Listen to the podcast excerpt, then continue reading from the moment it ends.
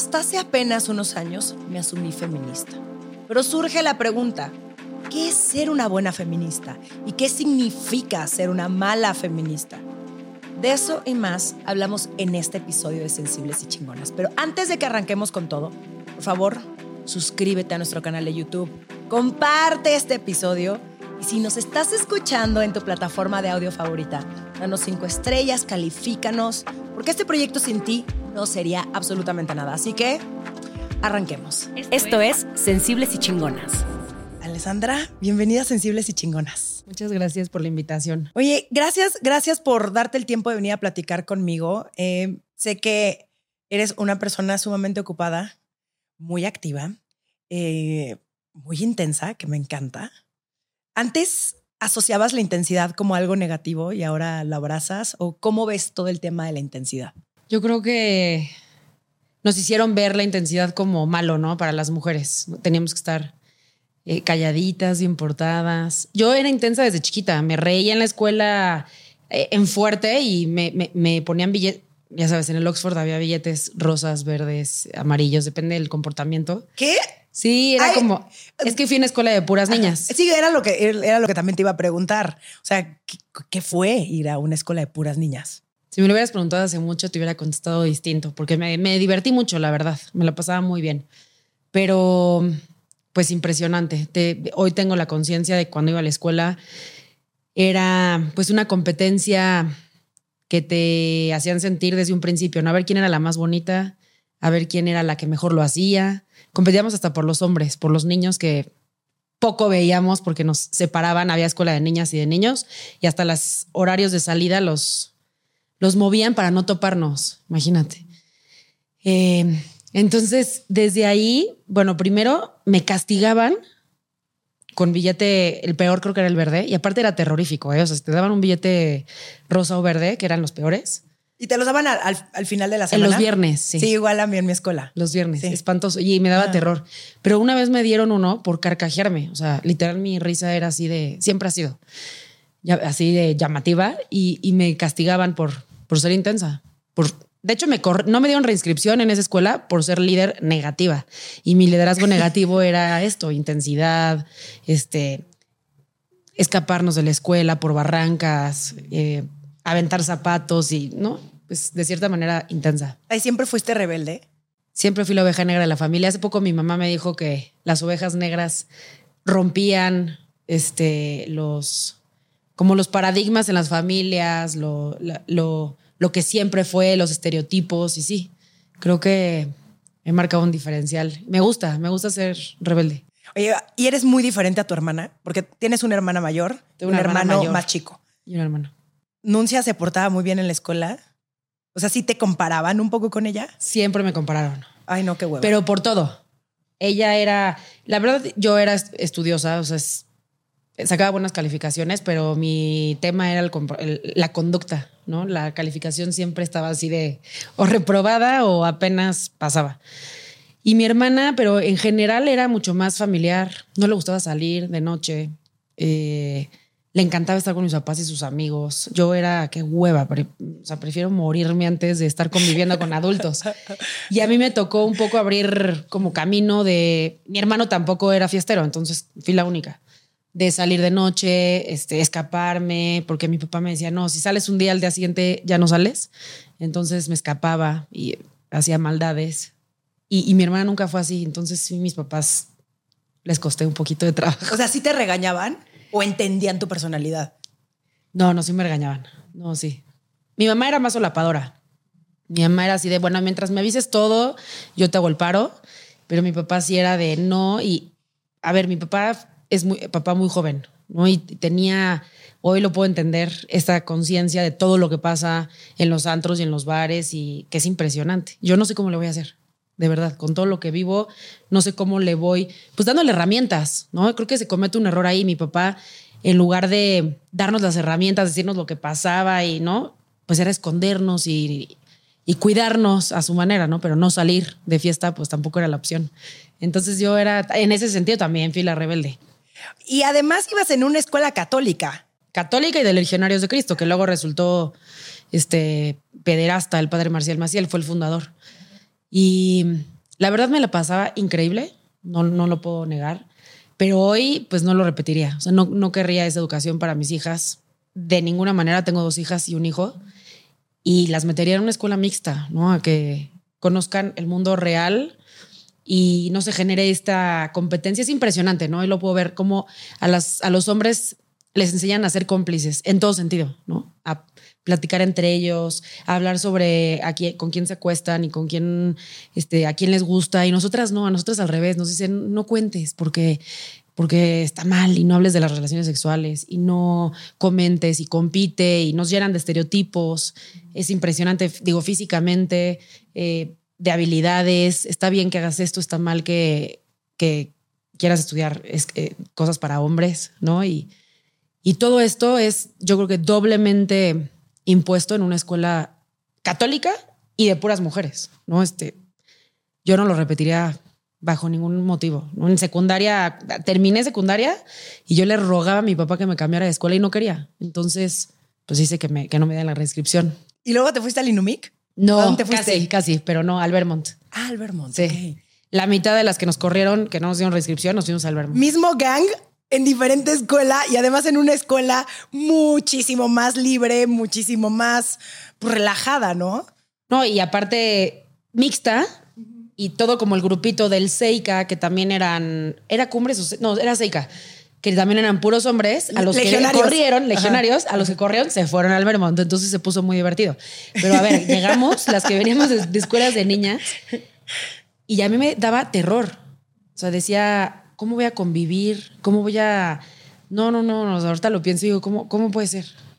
Si el mundo es así, ¿no? O sea, creo que sí le pones limitantes a, a las mujeres de cierta manera. Es mi forma de pensar. Seguramente muchos aquí me van a decir, pues, ¿qué, te importa? Pero... No, pero sí está raro. O sea, sí está, raro. que, a ver, obviamente hay muchísimas cosas de los 80, 90 que claramente no hacen absolutamente nada de sentido. Que tú además tienes la misma edad que yo. ¿Tienes 38?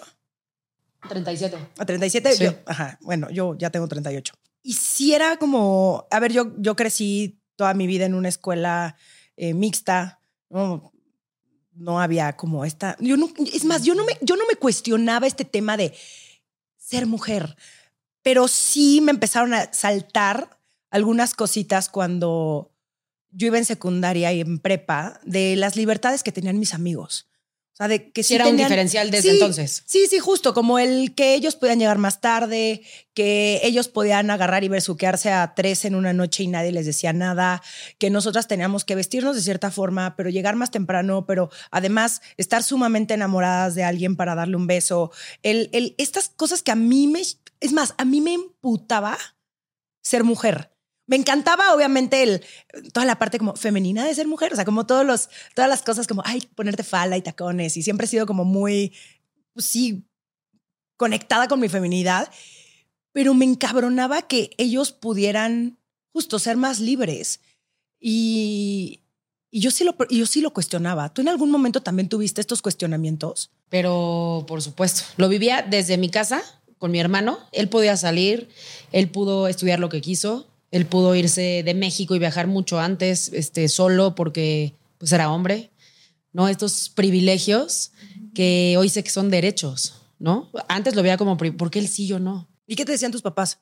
Pues porque es hombre, porque él está seguro, porque él puede, porque tú tienes que estar acá, porque tenemos que cuidar, porque tienes que atender, porque no puedes estudiar algo. A mí me dijeron, por ejemplo, yo quise ser abogada desde, siempre supe que quería ser abogada y mi papá me decía, ¿cómo crees? O sea, imagínate tú, en este país lleno de corrupción, en tribunales, te van a acosar, o sea, no lo voy a permitir y ahí voy y le hago caso, estudio comunicación y pues eh, lo que pasó es que salí de la carrera y en mi primer trabajo siendo comunicóloga, en un mundo de hombres y poder, mi primer trabajo fue casualmente en la política, por azares del destino llegué, me acosaron, no una, mil veces, ¿no? Y pues no pasaba nada, ¿no? Se, hacían cómplices entre todos, no se hablaba del tema y no pasaba nada. Entonces, más bien, no fue la carrera, es que en este país no estamos a salvo en ningún lado, empezando por nuestros propios hogares. Pero no es lo que estudies, no es lo que hagas, es, no tenemos seguridad en ningún lado. No estamos a salvo. Vamos a ser acosadas, violentadas en todos los ámbitos, a todas horas, y nadie está haciendo nada. ¿Y cuándo te das cuenta que, que es algo que a ti te mueve personalmente, todo el tema de las mujeres y el feminismo? Bueno, yo, bueno, crecí en este tema de, pues de siempre ser diferente a mi hermano. Luego entré como tú a una escuela mixta y me emputaba lo mismo, ¿no? Porque ellos pueden y yo no. Eh, pero nunca tenía como, nunca lo nombré, ¿no? Nunca tuve la conciencia de que lo que vivíamos no era que ellos tuvieran privilegios, son derechos que debemos de tener todas las personas. Entonces, pero lo entendí pues hace cinco años, o sea, me hubiera gustado hacer conciencia mucho tiempo antes. Sí, obviamente a mí también me hubiera encantado que a mis amigas y a mí alguien nos dijera, oigan, ¿no? Toda esta conversación que está sucediendo en sí, 2023. las futuras generaciones van a crecer muy distinto. Justo. A ver, van a poder decidir, ¿no? ¿Qué quieren hacer de su vida? Si quieren ser mamá o no, o todo, o qué carrera quieren estudiar este, pero con mucha más libertad y con mucha más conciencia, que para mí la conciencia es el único privilegio que podemos realmente tener las mujeres. Este, sin conciencia no hay privilegios. Hace cinco años yo tenía un activismo muy fuerte medioambiental. Este, quería prohibir las bolsas de plástico, entre muchos otros temas por el, por el planeta. Y me invitan a formar parte de las listas de la Diputación local en el Congreso de la Ciudad de México primero dije, ni de broma, ¿no? Este, no voy a hacer política, me van a... hola, ¿qué crees? Yo estaba destinada, siempre lo supe, pero ahí voy de necia. Este, y primero dije, no, yo solita, ¿no? Como que dije, qué hueva que toda la labor que he hecho como sociedad civil se vaya a echar abajo por, pues por la imagen que se les atribuye a los políticos, que es real, ¿no? Nos da, nos da repel en este país. Bien merecido, ¿no? Se han pasado lanza pero decía, me van a hacer un lado, no me van a creer. Pero dije, pues ni modo, este, le voy a entrar. Era casi imposible entrar porque pues, estaba en la lista y había un hombre antes que yo y era un partido chiquito.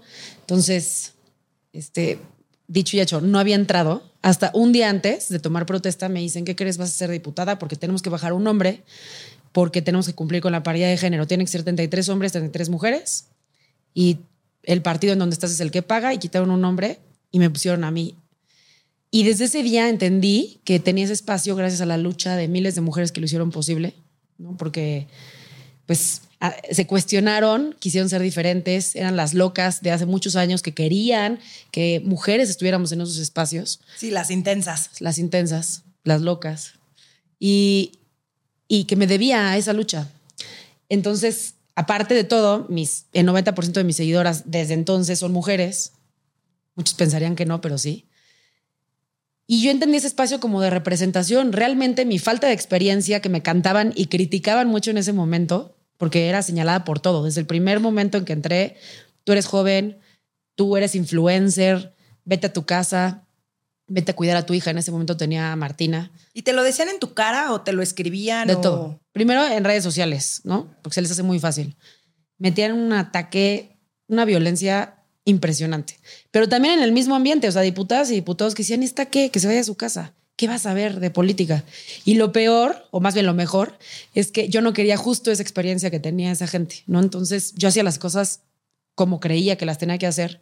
Y empecé a escuchar a pues mis seguidoras a llevar sus propuestas a cabo, a, escuchar sus problemas y dentro de muchos de estos problemas e historias conocí a Annie, que seguramente has escuchado de ella en Elena, una mujer que fue atacada con ácido en la ciudad justo hace cinco años. Y siempre me gusta mencionarla porque su historia me abre los ojos, o sea, eh, de una manera impresionante, ¿no? Este, ante la violencia que ella vivió, que todas hemos vivido y que personalmente viví y callé durante chingos de años atrás. Desde que tenía 16 años, que fui a una fiesta y un güey se pasó de lanza, que aparte conozco perfecto, y, y abusó sexualmente de mí porque estaba ahogada, ¿no?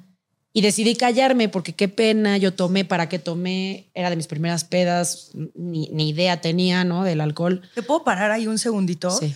Es cabrón como antes no nombrábamos estas violencias, ni siquiera sabíamos que era violencia crecimos, y, digo crecimos tú y yo y muchas de nuestra generación que estamos en nuestros treinta y tantos, creyendo que así era, porque así son los hombres, porque así funciona el ligue, porque pues es tu culpa que tú te pusiste borracha y porque así es, güey. Y además, cargando tú la vergüenza de por qué no me defendí, por qué no tuve los huevos de decirle a mis amigas.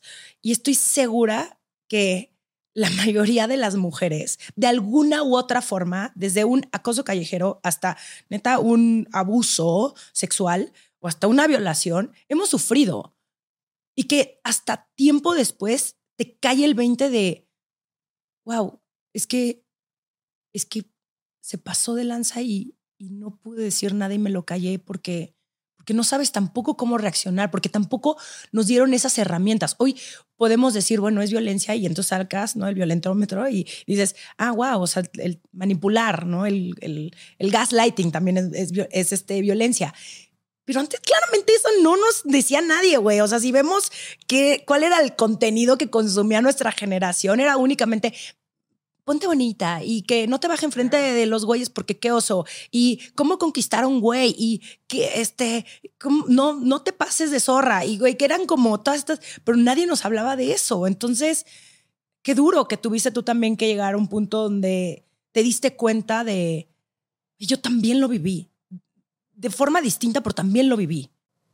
No y, y me acuerdo que en ese momento se lo conté a mis amigas y era como yo era la culpable, ¿no? Y la, pues, ¿para qué te quedaste ahí? ¿Para qué tomaste? Ay, no te hagas, tú querías. Y chingos de señalamientos que siguen viviendo las mujeres. Y, y, peor, porque ahora tenemos redes sociales y la revictimización es brutal. ¿Qué es eso, no?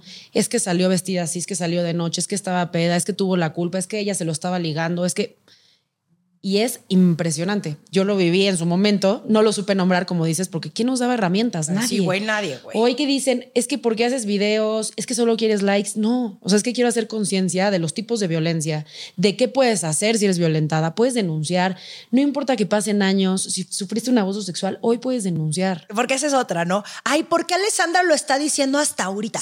Ya pasaron 15 años. Güey, te vale madres. O sea, ¿con qué pinches huevos llegas a cuestionarle a una persona el por qué se tardó una hora, dos semanas o diez años. O sea, qué bueno, necesitamos hablar de esto y necesitamos no quedarnos calladas. Es impresionante el dolor que carga una mujer cuando se queda callada y, es la gran mayoría. O sea, si vemos en, en estadísticas, en cifras oficiales, del 100% de las mujeres que viven violencia sexual, el 99.7 decide callar y no denunciar. El 0.3% decide denunciar. Y de ese punto 3% tenemos más del 90% de impunidad. Entonces luego te dicen, es que ¿por qué no hablaste? Pues porque hablo y no pasa nada. Porque denuncio y no van a hacer nada las autoridades, les va a valer madre. O en este país una mujer corre riesgo. Una mujer que alza la voz, que decide denunciar, que va hacia adelante, que, ¿no? que, es, que, que, se vuelve valiente, pues corre el riesgo de ser asesinada. ¿Por qué ha pasado? ¿No? O sea, tenemos Abril, que un juez dejó en libertad a su agresor y la mataron. Y tenemos casos y casos y casos. Entonces, es irreal que en estos momentos mujeres y hombres se pregunten el, pues, ¿por qué habló tan, tanto tiempo después? ¿Por qué no lo contó en su momento? ¿Por qué no denunció? Ese no es el cuestionamiento. El cuestionamiento es eh, eh, lo que tenemos que hacer conciencia, es lo que vivimos todos los días. Porque como tú dices, yo no conozco una mujer que no haya sido violentada en este país en algún momento de su vida desde acoso sexual callejero hasta manipulación, chantaje, celos, ¿no? Este control que la tenemos bien normalizada. Violencia económica. O sea, güey, y la lista y sigue y sigue y, sigue, y sigue. Y vas, va escalando. Yo lo vivo todos los días con las mujeres que ayudamos. Una mujer se queda callada y probablemente venga la violencia física y luego la económica y termina en feminicidio. Y el hecho de normalizarla, de cerrar los ojos ante esta realidad que todas vivimos todos los días, nos tienen el punto en el que estamos hoy, que 11 mujeres son asesinadas todos los días por el simple hecho de ser mujeres. Y estos comentarios de, pero es que matan más hombres. Pues probablemente sí en cifras mueran más hombres, pero los hombres no son asesinados por personas en las que confían. Las mujeres sí. Las mujeres en, en su mayoría son asesinadas por padres, hermanos, tíos, parejas, exparejas, por alguien en el que confiaban. Abusan de nosotras nos violan y para esconder su crimen dejan expuestos, nos asesinan y dejan expuestos nuestros cuerpos en las calles. ¿No? Y, esta es la diferencia. A nosotros nos matan porque pueden. porque son más fuertes, porque históricamente hemos sido pues sumisas, ¿no? Y relegadas. Y el hecho de guardar silencio, porque pues nuestras abuelitas y nuestras mamás, y hasta yo, ¿no? Todavía nuestra generación se quedó callada ante, ante todas estas violencias, pues era como lo que nos decían, ¿no? Nos- los trapitos sucios se lavan en casa y el silencio pues era un acto de impunidad. Esto que te pasó a los 16 años, ¿cuándo lo nombras, cuándo lo identificas? Hasta hace cinco años quise Ok. conciencia. O sea, Ah, pues, ¿cuánto? 15 años después. Imagínate. Todos los años que pasaron, que lo único que hizo este silencio es que el agresor viviera impune, feliz de su vida. La única que tuvo culpa, la que tuvo miedo, la que tuvo dolor fui yo. Él estaba libre como si nada, muy probablemente abusando de otras mujeres. claro. Porque cuando nada te pasa, cuando no hay justicia, cuando no eres señalado, sigues igual, lo sigues haciendo. Lo vemos con feminicidas en, en sus historias de terror, ¿no? Los más famosos, está el coqueto, un femini- de los primeros feminicidas más sonados en este país, que Saskia lo entrevistó hace poco. Y, y él cuenta, lo hacía porque no pasaba nada. Yo quería eso que no podía tener. A esa mujer que no me iba a pelar, yo la quería. Y entonces las violaba, en el, era un conductor de, de ruta, las violaba y las asesinaba y las tiraba por ahí. No las buscaban, no daban con él, no les importaba. Entonces lo hacen porque pueden. Digo, esto es una magnitud Sí, sí, sí. mayor. ¿no? Pero estos también, estos acosadores, violentadores, lo siguen haciendo porque no lo señalamos. Entonces el hecho de que una mujer cuente su historia, primero, pues haremos todo lo posible para que tengan justicia, ¿no? Y que, y que pague por lo que hizo. Pero segundo, va a salvar a otras mujeres, ¿no? No va a vivir impune este sujeto. Va a ser señalado y otras mujeres sabrán quién es. Y, ¿Y va tú- a salvarlas. ¿Y tú le dijiste algo a este güey? no le he dicho nada. Ah, no. No, no le he dicho nada. Este delito sí prescribió, o sea, no lo puedo denunciar hoy por hoy. Eh, pero no lo he vuelto a ver. Yo creo que sí le diría. Este, yo normalmente cuando publico casos tiene que haber una denuncia previa. No, no, no señalo lo que no tiene un proceso jurídico y un acompañamiento por psicólogas y abogadas. ¿no? Soy muy responsable en eso porque me he metido en todos los problemas del mundo. Me han denunciado y bueno, no, no te imaginas. Entonces soy muy estricta con eso. Entonces yo no puedo publicar eso cuando no tengo una denuncia contra él. Entonces, pero probablemente sí lo enfrente en algún momento. Puta, Qué duro. Anduvo con una amiga muchos años después, muy cercana. Y yo así de, sabía esa, esta amiga. Sí, estos cabrones siguen y siguen y siguen y siguen justo porque Claro. no hay consecuencias. No hay consecuencias, no hay castigo. Y en ese, en ese momento... Tienen el privilegio de nuestro silencio. Literalmente. Sí, yo también viví algo similar hace muchos, muchos años en mis 20 cuando yo vivía en Nueva York. Y fíjate que igual me, me pasó que me cayó el 20 muchísimos años después, porque yo también estaba peda, también estaba pedo. Y, y sucedió algo que, que yo no quería, güey. O sea, no. Me gustaba y todo, pero no era. el- Sí, no, no, quería terminar no- cogiendo no con él. no, no había consentimiento. Ajá, justo. Y entonces eso, eh, ahí es donde, donde pasa nuestra línea, pero pues te culpas a ti, como ya no, no puedo hacer mucho, o sea.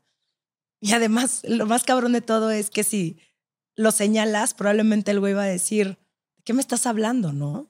Si tú querías, Si tú, me tirabas, la el onda. pedo. Exacto. Sí. Qué duro. Oye, eh, entonces en este momento, hace cinco años, decides asumirte como feminista. Me asumo como feminista después de la historia de Annie, que seguimos luchando por justicia. Agarramos a dos solas, eh, a, do- a- a dos de los autores materiales, los agarramos solas, literalmente, ¿no? Entregándole a la fiscalía pruebas. Este, bueno, esa es una historia que, que sigue. Estamos este, cercanas a agarrar al autor material de, este, de estos ataques, pero esto me entra, me, me entra una conciencia impresionante de todos los tipos de violencia, el acoso que yo vivía en el mundo laboral, siempre, ¿no? Ni una mujer yo creo que está exenta, no es la política, es en todos lados somos acosadas, hay silencio. Muchísimas veces decidimos nosotras dejar los trabajos para buscar nuestra seguridad y decidimos de, eh, renunciar a nuestro desarrollo profesional.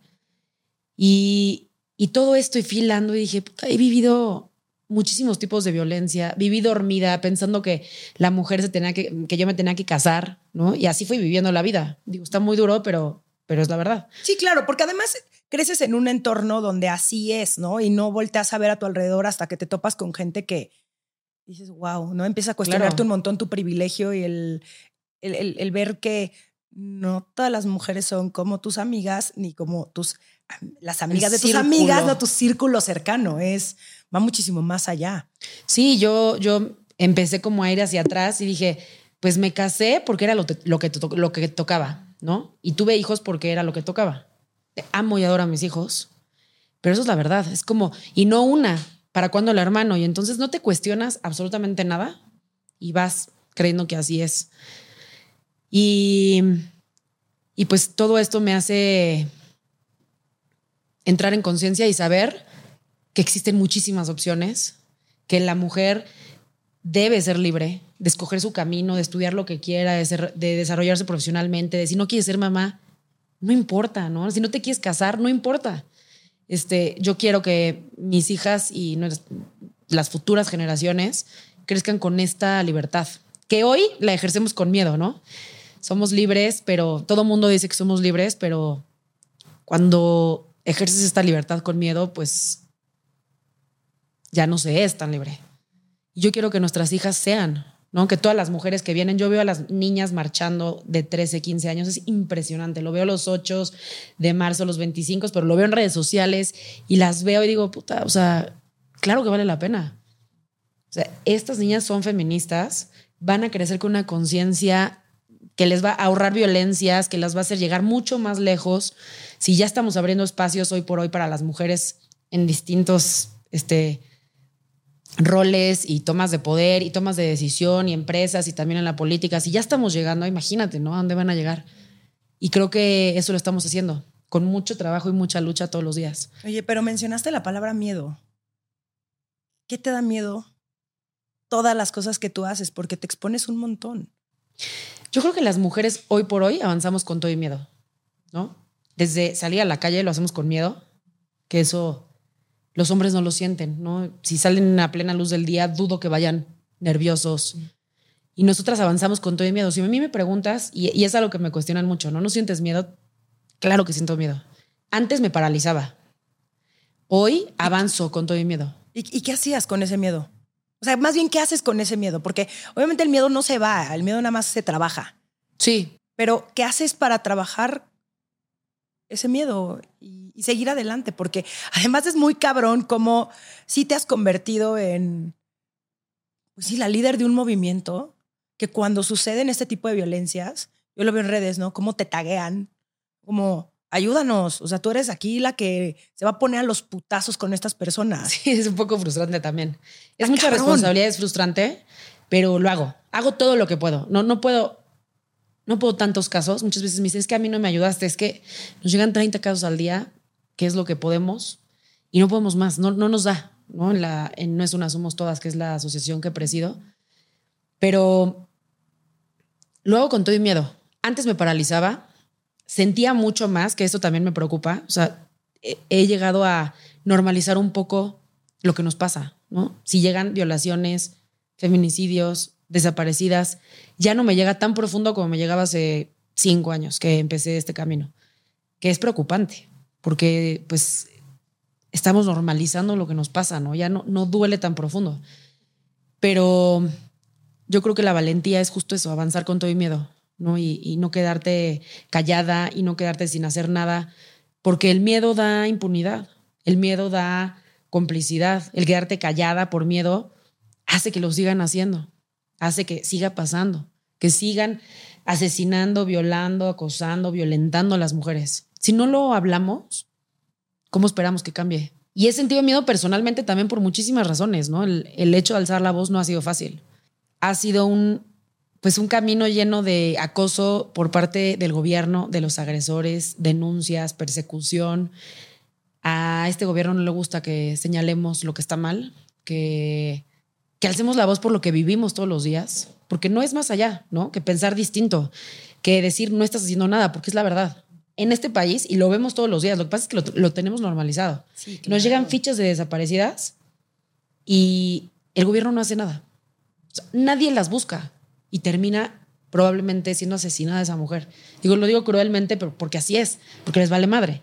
Y entonces, en esta lucha y en este camino, pues he vivido cosas impresionantes, ¿no? Me han querido meter a la cárcel por un delito que no era delito, con toda la fuerza del Estado. Me llevaron a Santa Marta, Catitla, a acusarme de algo que no lo digo yo, lo dijo la juez. No había nada que perseguir. Pero es esta intimidación, fue la fiscal, fueron ocho ministerios públicos a, intimidar, a, provocar miedo, a sentir yo que iba a dejar a mis dos niñas y, a mi hijo, pues sin mí, ¿no? Que, o sea, yo pensé que no iba a salir ese día de ahí. Dije, me van a. Y aparte, justo fue dos semanas antes de la marcha del 8 de marzo que, pues llevo yendo, por supuesto, todos los años y no dejaré de hacerlo. Pero dije, no les gusta que convoque y me quieren encerrada. Y, y también, pues, me quisieron correr de mi trabajo una y mil veces. Me han querido desacreditar muchísimas veces. Muchas veces han sido mujeres las que han querido señalarme. Pero hay que decirlo claro, una mujer no es enemiga de otra mujer. Eso nos hicieron creer, ¿no? Por, por crecer, nacer, crecer en este sistema machista que muchas veces nos utiliza las mismas mujeres para joder a otra mujer. Y, no deja de ser violencia de género, hay que señalarlo y hay que detenerlo, porque que venga de una mujer no deja de serlo. Pero pues sí, y, luego personalmente, ¿no? Que eso fue pues increíble. Compraron a la gente de, que trabaja en mi casa, que cuidaba a mis hijos y a mi chofer le dieron dinero para que me persiguiera, para que hablara sobre mí, diera información. Impresionante. Por supuesto que lo digo aquí y lo dije en la fiscalía y está denunciado formalmente, pero ¿qué va a proceder? ¿no? O sea, van a, atacar, van a perseguir el delito que están cometiendo funcionarios de la cuarta transformación. Este, pues no, no, no ha procedido. Todo está denunciado. Ojalá que en algún momento proceda porque pues no puedes atacar así a una mujer que que piensa distinto a ti. No, güey, que está diciendo la verdad. Sí. O sea, es como nada más señalarles lo mal que están haciendo su trabajo. Y como tú dices, estamos tan acostumbradas, acostumbrados a, escuchar, ¿no? 11 mujeres son asesinadas al día por 11 hombres, porque también hay que ponerlo ahí en la frase, ¿no? En el momento, lo que no se nombra no, no existe, ¿no? Lo acabo de escuchar hace poco. Exacto, entonces. 11 asesinos. 11 asesinos. como ven, ¿por qué? ¿Por qué excluimos la palabra hombres en esta, en esta oración? Eh, no estar haciendo. Cuando, cuando vemos eso, entonces ya cuando escuchamos que, que la acosaron, que ya lo minimizamos todo. O sea, ya es, ya es una normalización que a mí. Esto es una epidemia, güey. Esto es una emergencia y se debe tratar como tal. Claro, México está en esta emergencia. Exacto. Y es, es encabronante que mm, justo cuando se les señala, cuando se les dice la verdad, cuando les dices, oye, no estás haciendo tu trabajo, entonces ahora la, que está mal, a la que deben de perseguir eres tú. ¿Por qué no gastas esa pinche energía en encontrar a esa mujer, en encontrar a los culpables? Y, está muy rudo. O sea, ¿cómo le haces tú a nivel personal para, para cuidarte, para protegerte, para, para sacar todo ese enojo, ese empute, eh, esa frustración, esa tristeza, o sea, ¿cómo le haces para, justo para trabajar todas esas emociones? Pues ha sido un proceso bastante duro, ¿no? Al, principio te digo que sentía muchísimo, sufría muchísimo. Al principio también, cuando entré al feminismo, perdí amigas, amigos, familia. E, era un discutir con mi familia y un pelearme y un porque claro, ¿no? Pues entras en un tema de ya me estoy dando cuenta y ya no lo quiero permitir. Es que justo sí, así pasa. Es un es como si te quitaran así una venda de los ojos y dices, no mames todo lo que está no mal, de la chingada. Güey. Sí, y que lo vivo diario, ¿no? Desde simples detalles, no sé, este, sírveme de comer, ¿no? Este, como cosas así que vives en la familia, que ya no, yo no lo toleraba. O sea, era sí era un pleitazo. ¿no? Perdí muchas amigas y amigos que tampoco los quería en mi vida, realmente, pero en ese momento duele. Y luego, pues van pasando los años, te das cuenta que ganas mucho, ¿no? Que ganas seguridad, independencia, determinación, te sabes capaz de llegar hasta donde te lo propongas. Y eso pesa mucho más, ¿no? Y, sigo sufriendo, ¿no? No está, no está fácil ir a buscar un cuerpo a la carretera, y y que vaya sola con la familia, con la mamá y el papá, y, y la nombro Leslie, y que estés sola y que digas, ¿dónde carajo están las autoridades? Mandan policías y policías a las marchas. Este, investigan con toda la fuerza del Estado a quien políticamente les conviene. ¿Dónde están? O sea, están la mamá y el papá y los hermanos solos. Estamos buscando un cuerpo en una carretera. Es imposible que no te duela, ¿no? Es, este, me sigue doliendo mucho porque sigue libre el asesino. Este, pero pues he aprendido a caerme porque sí hay días difíciles a llorar, a decir estoy hasta la madre, quiero dejar todo, ya no aguanto más. Pero pues son un par de días que me desfogo. Yo, yo mi terapia es el ejercicio. Escribo, lloro y me levanto otra vez porque pues no, rendidas jamás. Estás escuchando Sensibles y Chingonas. En un momento regresamos. Sí. ¿Tú que me estás escuchando? Por si no lo sabías. Tengo un club de lectura donde leemos mujeres que nos inspiran, nos cuestionan y nos invitan a ver el mundo con otros ojos. Búscanos en Instagram como arroba el book club de Romina para conocer el libro del mes y también para echar el cotorreo en Telegram. Te invito a que aprendamos las unas de las otras a través de historias.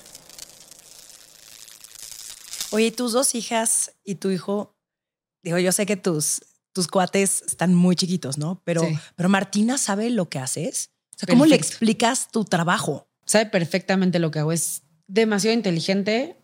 Ella solita me han contado en la escuela que le preguntan y mi mamá Ay, es, tierno. este, lucha por las mujeres y las defiende y este, sabe perfecto lo que hago y he nombrado todo como es, ¿no? Hace poco subí una imagen a mis redes sociales que decía, ¿a qué edad sufriste tu primer abuso sexual? Y fue aterrador la- leer las respuestas, ¿no? Más de 600 respuestas entre 4 y 6 años, entre 3 y 5 años más o menos. Mi hija tenía 4 años, dije, ¿cómo no? O sea, es... Y- y- y- y como que solemos no, no hablar del tema, quedarnos calladas, este... Bueno, al menos así me, me pasó a mí. Entonces yo he hablado con ella sobre lo que vivimos las mujeres, ¿no? Lo, lo que viven las niñas. No soy experta en temas de abuso sexual infantil, pero intento, pues, hablar las cosas como son y sabe perfecto, porque aparte lo vive, ¿no? Este, conoce a muchas de las mujeres que han sido víctimas de violencia. Annie es, bueno, súper cercana a ella. Se graba videos diciendo, no quiero que Annie esté triste. Annie fue la mujer que fue atacada con ácido. Ana Elena. Este, se graba videos diciendo, no quiero que Annie esté triste, hay que ayudarla. Y, y no he ido a marchas porque voy cuidando un contingente completo. A veces llegan 5 mil, 6 mil mujeres Sí, y no sí, sí. puedo cuidar a mi hija también. Pero Sí, claro que la llevaría. demasiadas, De como demasiadas este, cosas que cuidar, ¿no? sí. O sea, no. Sí, sí, sí, no, no, no puedo, pero le digo que puede llegar hasta donde se lo proponga, que siempre le, le cuento un cuentito como de que yo soy súper poderosa y que quien le haga algo me lo diga en el momento porque lo voy a porque lo voy a destruir y la va a pagar. Entonces, y aparte va y lo repite, ¿no? Si te pasa algo, este, Mi mi mamá no- es súper poderosa y te va a ayudar. Le digo, ¿Y siempre sí? cuéntame todo, ¿no? Siempre yo te voy a creer todo. Si me dices que te, lo que te hagan, yo te lo voy a creer que creo que eso también nos faltó mucho. Y yo aprendo todos los días también, porque yo crecí llena de estereotipos en una familia, pues, que se dedica a hacer ejercicio y que el cuerpo es importante para ellos. Sí, no mames, son la familia más fit de México, güey. o literal. sea, no mames. Literal. Entonces, para mí ha sido cabrón romper con el aceptarme a mí misma, este, pues romper estas etiquetas, ¿no? Tienes que ser bonita, tienes que ser perfecta. Mi papá nos decía, tienes que estar arregladísima. Si salgas a la tienda por unas papas, ni madres te vas fodonga, ¿eh? O sea, te arreglas. Y entonces, este, como que romper con esto y quererme a mí misma y tal vez no lo logre al 100%, este, como me hubiera gustado. Lo trabajo todos los días, pero a mi hija se lo reafirmo, ¿no? Los estereotipos valen madre. O sea, lo que importa son tus habilidades, tus capacidades y, y, eso es a donde tienes que ir. Entonces, que también eso ayuda muchísimo. No solo es la procuración de justicia, que sepa que lucho por las mujeres y por la justicia, sí, pero que se sepa ella, pues súper poderosa también en todos los sentidos. Oye, ahora hablemos de las malas feministas. Uf. Porque ahora está muy polarizado el pedo, ¿verdad?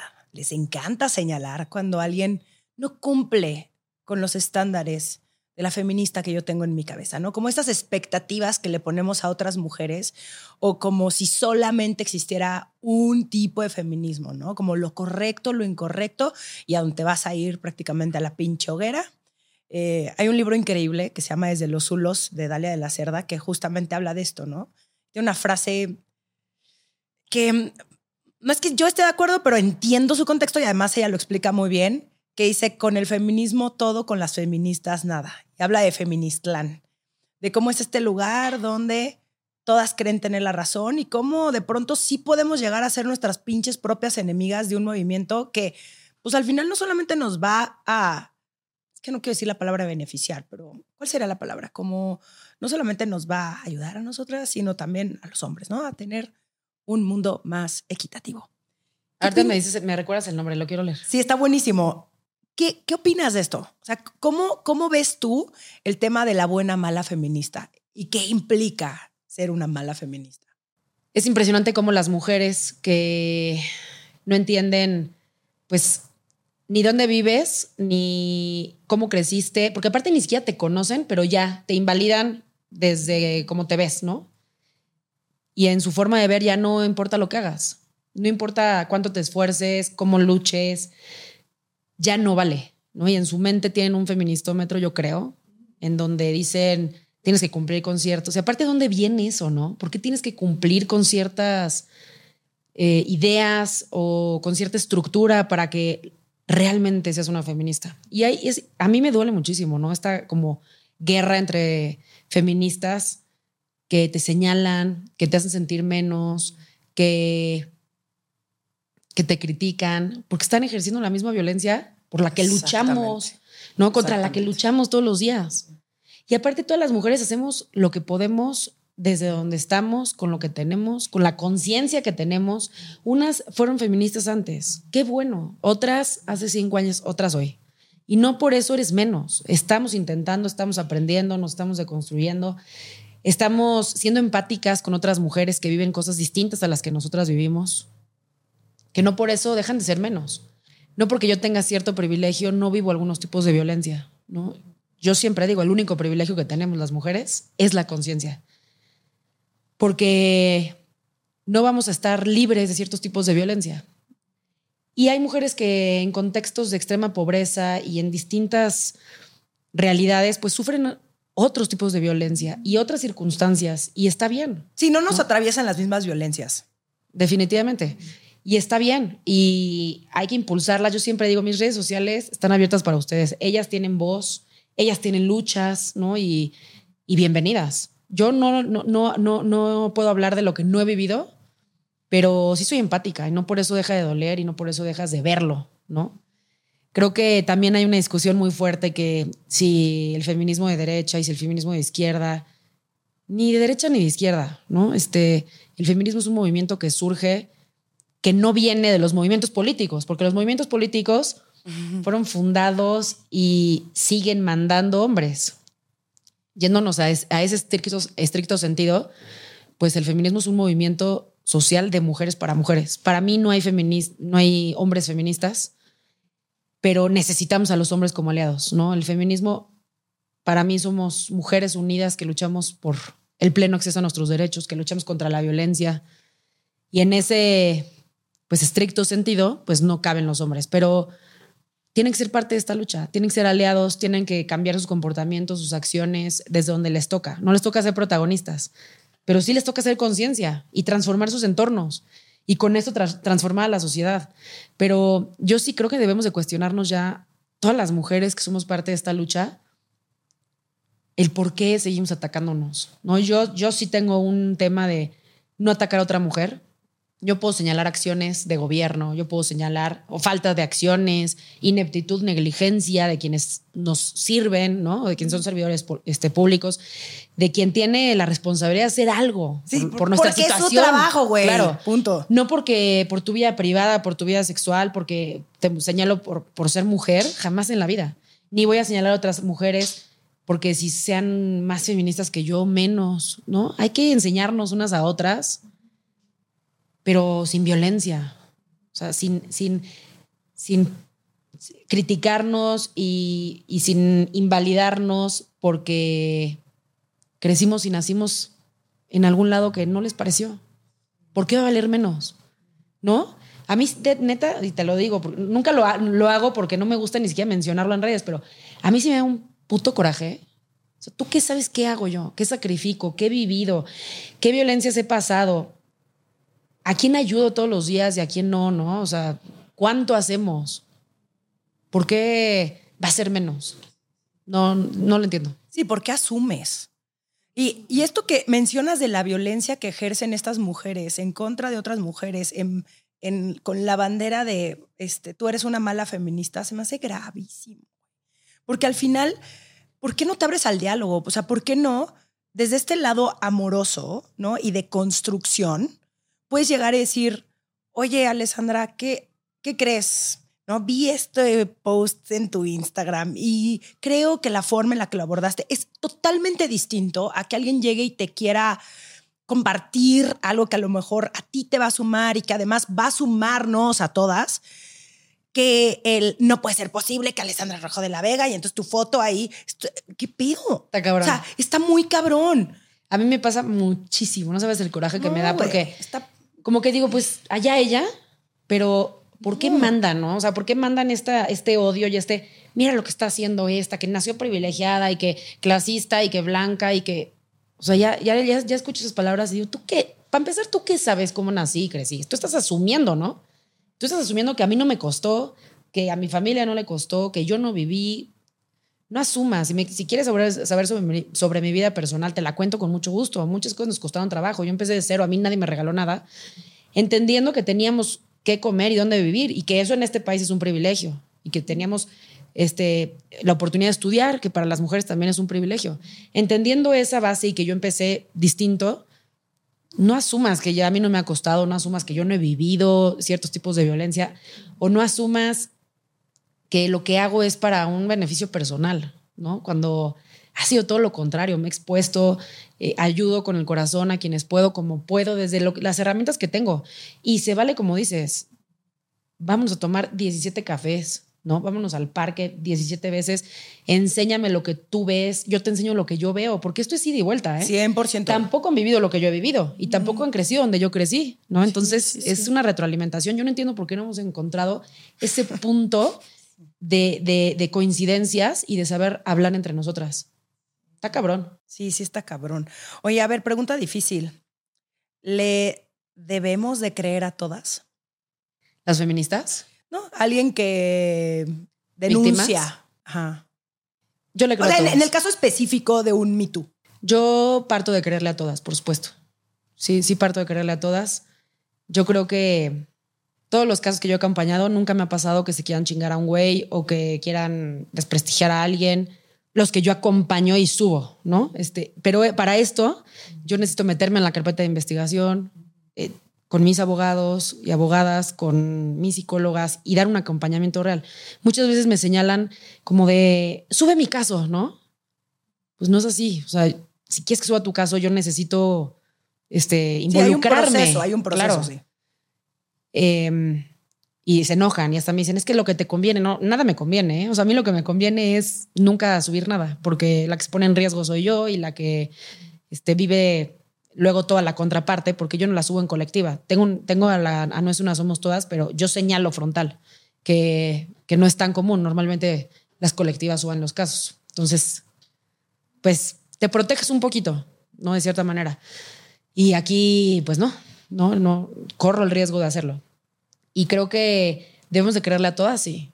La verdad es que históricamente nos quedamos calladas, históricamente en principio hay que creerle a todas, pero involucrarse y no subir los casos a redes sociales y mediáticamente hasta que haya un, seguimiento y un acompañamiento. Al menos así lo manejo yo. Pero yo sí le creo a todas. Estás escuchando Sensibles y Chingonas. En un momento regresamos.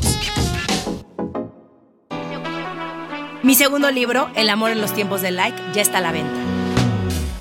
Cómpralo en tu librería de confianza, en Amazon, escúchalo en Vic o descárgalo en Kindle. Y recuerda, ser una mujer chingona no está peleado con encontrar el amor. Oye, y ahora ya me quiero ir como a un lado más optimista. ¿qué es eso que gozas de, de- de- de- de tu vida? Eh, ¿Cómo pasas esos momentos donde no estás trabajando? ¿Te desconectas, no te desconectas? Eh, ¿Cómo te cuidas y te apapachas a ti? Bueno, primero, lo que hago, eh, esta lucha es una causa de vida, ¿no? Y una, y una vida con un propósito es una mucho mejor vida. Para mí, una vida cambiada o una mujer que salvamos es un gozo que me dura mucho tiempo, porque, y lo digo porque, porque de, de pronto es este, frustrante y, y sientes muchísima impotencia de no avanzar, ¿no? Y dices, carajo, o sea, pero estos casos que llegan y llegan seguido es como, puta, todo vale la pena. Y me da mucho gozo, mucho. También estar con mis dos niñas y mi hijo, este, no, no lo cambio por nada porque encuentro tiempo de calidad, ¿no? O sea, no soy una mamá que esté presente 100% y, y, y todo, el, todo mi día, ¿no? Pero lo que estoy, estoy con mucho tiempo de calidad, platicando y, y- y estando con ellos y divirtiéndome muchísimo. Me gusta hacer ejercicio, eso es terapéutico y no lo perdono, eso es diario. ¿Qué, ha- qué haces de ejercicio? Pues hoy por hoy box y gimnasio y correr, caminar. Toda mi vida hice ejercicio. Mis papás era o haces ejercicio o no sales el viernes, literal. No me pedían calificaciones, me pedían ve al kickboxing, ve al gimnasio, ve a la gimnasia, ve a la natación, así forzado.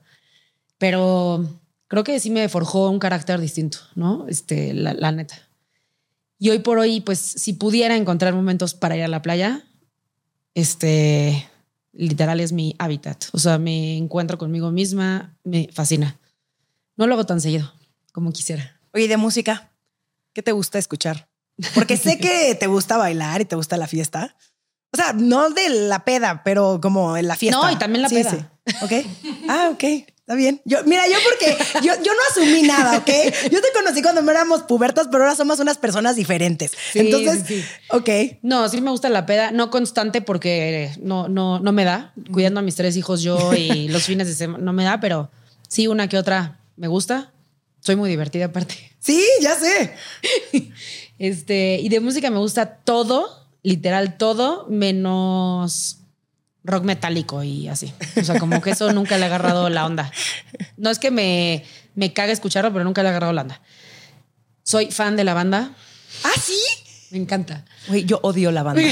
Me caga, güey. No sé No por qué puedo. a mí me encanta, me encanta. ¿Qué es lo que te o sea, gusta de la banda? muchísimo irme a una cantina así y banda todo lo que da. Sí.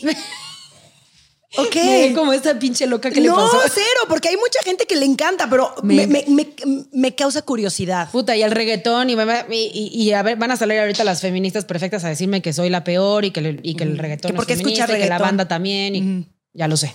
Pero, pues ni modo. O sea, gustos culposos, me encanta. Reggaetón porque me encanta bailar y perrear.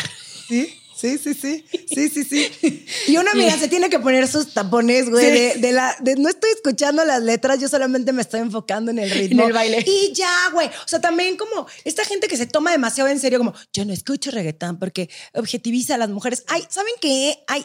Literalmente Ay, con sus sí, purismos, sí. güey. Si Qué es que si hueva, escuchas güey. la letra, Ya. pues sí te queda un infarto. Pero a Sí. ver, ya. Digo, sí tenemos que transitar a otro tipo de letras, pero Un reggaetón me gusta feminista. el reggaetón. Sí. Exactamente. Creo que Carol G está en eso, ¿eh? Me encanta. Me Sí, encanta. Está de huevos, pero al mismo tiempo también se vale ya también relajarse un poquito, ¿no? Sí, o sea, como que si tan- todo el tiempo estás intenseándole a la vida, güey, qué pesado. Y sí necesitamos estos momentos también de simplemente divertirnos y relajarnos y echarnos unos drinks y, güey, escuchar en tu caso banda y, güey, y, ¿sabes? Y yo cantar en un karaoke y da. poner de que interpretar a Selena enfrente del espejo, o sea, hacer también esas cosas divertidas por y para nosotras para poder seguir con energía de Sí. poder seguir luchando por eso que queremos cambiar. O sea, no se puede ser esta persona todo el tiempo en esta. Te vas a terminar quemando, güey, en pinches tres meses. Claro. O sea, necesitas también tener esos espacios de- con tu este- familia, güey, con tus amigos. O sea, pensar y hablar de otros temas. Y no, amiga, no te hace mala feminista y no, no te hace una persona menos inteligente. Te hace un ser humano que necesita también despejar su mente y hablar de pendejadas, güey. La y aparte es impresionante el señalar lo que no les gusta y todo lo que les y todo lo que haces. Ajá. ¿Por qué no hablan de todo lo que hacemos, no? Ah, claro. O sea, de, de- de cómo alzar la voz, de cómo hacer conciencia de toda la gente que ayudas, no. Sí, de esta plataforma no, ya digo que escucha que reggaetón, tienes. no vale madre, esa vieja es falsa. Sí, sí, sí. Sí, de la plataforma enorme que tienes y de la voz que le das a otras mujeres que no han tenido la misma oportunidad que tú, que, que tú tienes este, esta fortuna, ¿no? De que la gente te escuche. ¿Cuántas mujeres no las escuchan? Y se necesita eso, que nos jalemos las unas a las otras y que aprendamos en conjunto y que levantemos la voz y digamos, güey, yo no sé de qué me estás hablando, ¿me puedes explicar? Y no pasa nada, güey. Por favor, seamos mucho más empáticas, amorosas y pacientes con nosotras mismas en estos procesos. No seamos tan culeras con la de enfrente, por favor. Y avanzaríamos mucho más. Sí, carajo. Mucho más. sé. Oye, ¿algún, ¿en algún momento te quieres dedicar a la política? 100%. Sí, ah, yo pensé que ibas a decir que no. No, ¿cómo no? Sí, claro. ¿Sí? 100%. Me encantaría estar en esos espacios donde tenemos que llevar a las mujeres, pero mujeres que realmente tengamos nuestra agenda, no mujeres que, que seamos mandadas por un hombre o que obedezcamos. Yo siempre he dicho, si llegas a esos puestos, dalo todo por la gente. En, en mi caso, por las mujeres. Dalo todo, no importa si en tres años, en dado caso que sea una diputación o en seis años que sea un cargo en el Ejecutivo, este, si llegas, dalo todo. Si después no tienes nada, no importa. O sea, hiciste todo y le cambiaste la vida realmente a la gente, a las mujeres. Entonces yo creo que las mujeres tenemos que llegar. Definitivamente tenemos que estar ahí, representando nuestros intereses, nuestra agenda, haciendo posible que nuestra vida cambie. Si no, ¿quién lo va a hacer? O sea, tú dime quién va a hacer Sí, que vivamos mejor. Si vemos los presupuestos ahorita, no me quiero meter muy a fondo a la política porque voy a dar hueva, pero nada más con leer el presupuesto que se le destina a hacer posible la disminución de la violencia, y es absurdo. Es que ahí está, no se pueden decir los gobiernos más feministas, no se pueden abanderar. En marzo se ponen todos de morado, ¿no? ¿Y quién hace? Felicidades, muchachonas. No, cabrón. O sea, felicidades aparte, no Sí, mames, sí, y se aplauden. Lo, lo vimos este marzo. Con una rosa y, y tipografía en manuscrito, ¿no? Es Me como, güey, no, por favor, acciones, señores, acciones. acciones, presupuesto, este, que les importe la causa, ¿no? Que les importe lo que vivimos, que les importe que cada mujer que desaparece la busquen. Toda la fuerza del Estado. Les importa disminuir los feminicidios y, y para eso tenemos que estar mujeres ahí. Y yo, por supuesto, que quiero estar. No mames. Pues yo estar ahí. Eh, Alessandra, Alessandra. con una t-shirt con tu cara así gigante. Conste. No, te lo juro que sí. Porque luego llegamos y aparte llega nuevamente el tema de, no, es que esta nada más quiere usar el feminismo para, para llegar a la política, este, y nos dejan solas, ¿no? O sea, feminista de por sí es difícil, somos criticadas, señaladas como las locas, las raras, quieren desprestigiar un movimiento necesario, real e importante. Y te metes a la política y te dejan sola. O sea, la- el mismo movimiento te dice, ah, no, tú ya estás en la política. Puta, nos necesitamos en todos lados. En espacios como este, Sí, claro. en los medios de comunicación, en las empresas, en la política. Les guste o no, les gusten los partidos. Yo también digo, en todos los partidos este, tiene que haber feministas, pero realmente feministas, ¿no? O sea, mujeres que, que traigan nuestra agenda. No se pide más. Sí, no porque sea mujer, oigan, spoiler alert. O sea, no porque sea mujer significa que le importe la equidad de género y todos los temas de violencia contra la mujer. ¿eh? O sea, tampoco somos tan. O sea, sí, de pronto nos apendejan algunas cosas, pero no mamen. O sea, ya. Sí, lo hemos visto en esta ciudad. Claro. O sea, en esta ciudad hay una mujer gobernando que lo único que le importa son los intereses de su líder moral y le vale madre. Y es la verdad. ¿Y quién la llevó ahí? Nosotras. Y, y sí encabrona, porque además, claro que quiero ver a mujeres en esos, en esos puestos, por supuesto, pero no soy tonta. O sea, no, no, no voy a nada más a decir, ay, porque es mujer. No. O sea, es importante que ahora que vienen las elecciones, se informen, ¿no? Es ¿Qué están haciendo? ¿Qué están haciendo en todo el tema de violencia de género?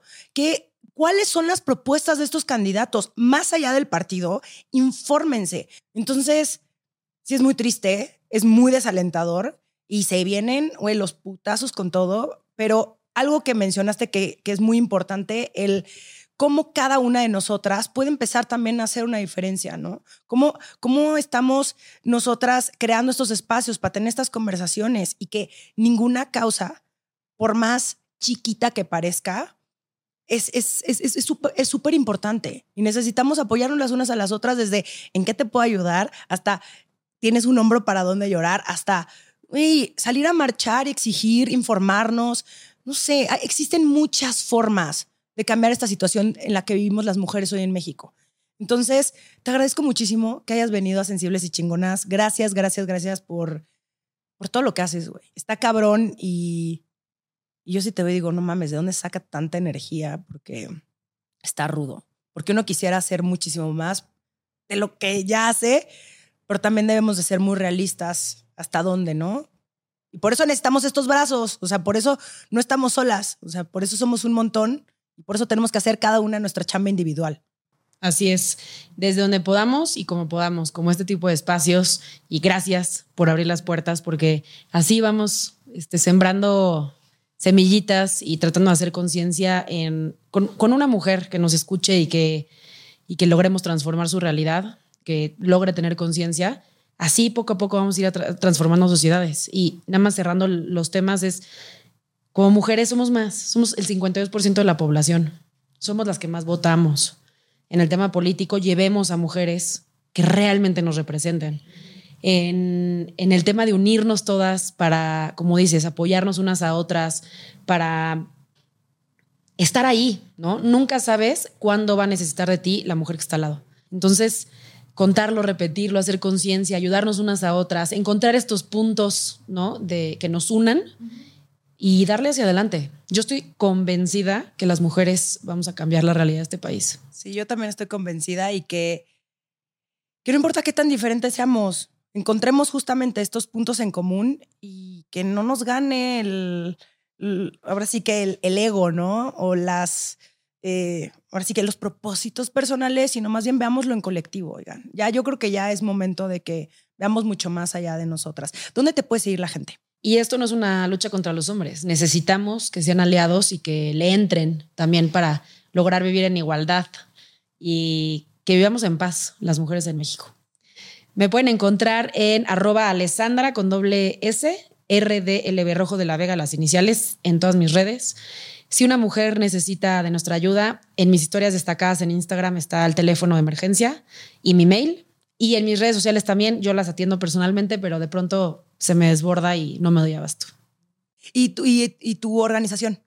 La organización, que aparte pueden formar parte quien sea, no importa la edad, no importa dónde sea, mujeres, se llama arroba no es una, somos todas, en también todas las redes sociales. Ayúdenos porque a veces el dar like, compartir una publicación. Yo sí, yo sí te sigo.